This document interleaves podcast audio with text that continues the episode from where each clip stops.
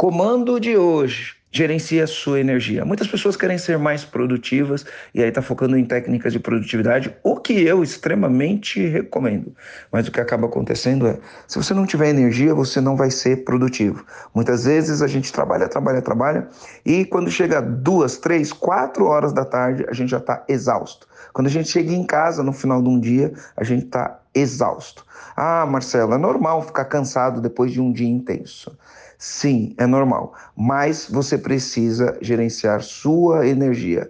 Porque se você não tem energia quando você chega na sua casa para você cuidar da sua família, para você cuidar das pessoas que você ama, para você estudar, para você fazer, enfim, cuidar de você, no final do dia a conta não fecha. A gente precisa ser tanto intenso na vida profissional quanto intenso na vida pessoal. E para você ter energia, aí é o arroz com feijão bem feito um bom sono, dormir pelo menos 7, 8 horas por dia, de acordo com cada com o organismo de cada pessoa, exercício físico, uma boa alimentação. Eu gosto de olhar para a energia em quatro aspectos: energia mental, como você alimenta a sua mente, se você está alimentando sua mente com coisas produtivas, com pessoas divertidas, com pessoas que têm humor, com pessoas que encaram a vida positivamente ou com pessoas negativas, tóxicas que só reclamam. Então, gerenciar sua energia mental. Ela é fundamental para te manter no progresso, ela é fundamental para te livrar de, de obstáculos que são criados por pensamentos que não levam a gente onde a gente quer. Energia mental. Depois você precisa cuidar da sua energia física.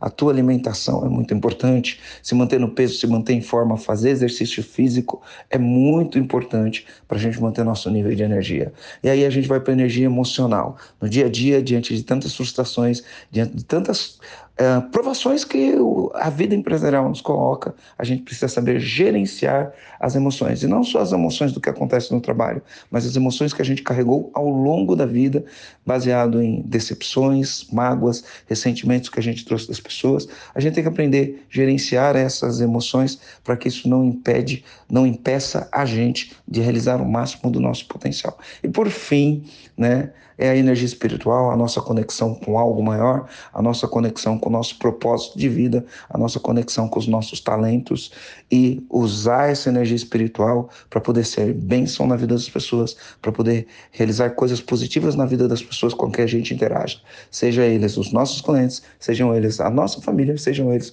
os nossos colaboradores, fornecedores, parceiros, seja a sociedade de uma maneira total.